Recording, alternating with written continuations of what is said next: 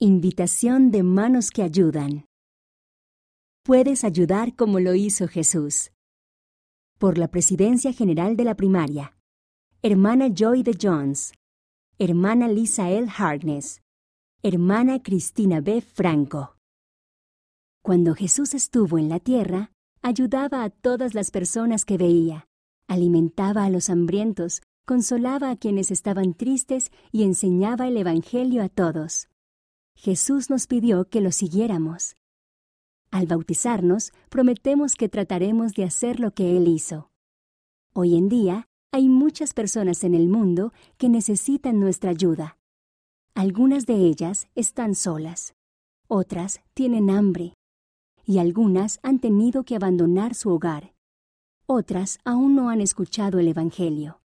Cada uno de nosotros puede hacer algo para ayudar. Lo que pueden hacer tus manos que ayudan.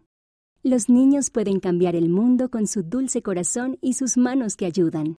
Hace aproximadamente 100 años, niños de la primaria ayudaron a construir un hospital en Salt Lake City, Utah, Estados Unidos. Cada semana llevaban monedas de un centavo para el nuevo hospital. Cuando se inauguró en 1922, se le llamó Hospital de Niños de la Primaria. Eso fue porque los niños ayudaron con su construcción poco a poco. Si ves a tu alrededor, encontrarás a muchas personas a las que puedes ayudar. Puedes compartir el Evangelio mediante la forma en que vives y ayudas a los demás. Y puedes ayudarles a sentir el amor del Padre Celestial. Una invitación a ayudar. Este año, te invitamos a que ayudes a los demás con tu dulce corazón y tus manos que ayudan.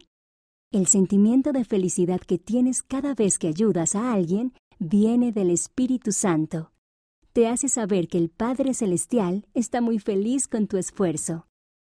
En la revista Amigos de cada mes podrás Primero, leer sobre un niño o una niña de la primaria que ayuda, como Estela de Gana, página 4. Segundo, Recortar la tarjeta. Ayudar como lo hizo Jesús. Página 6.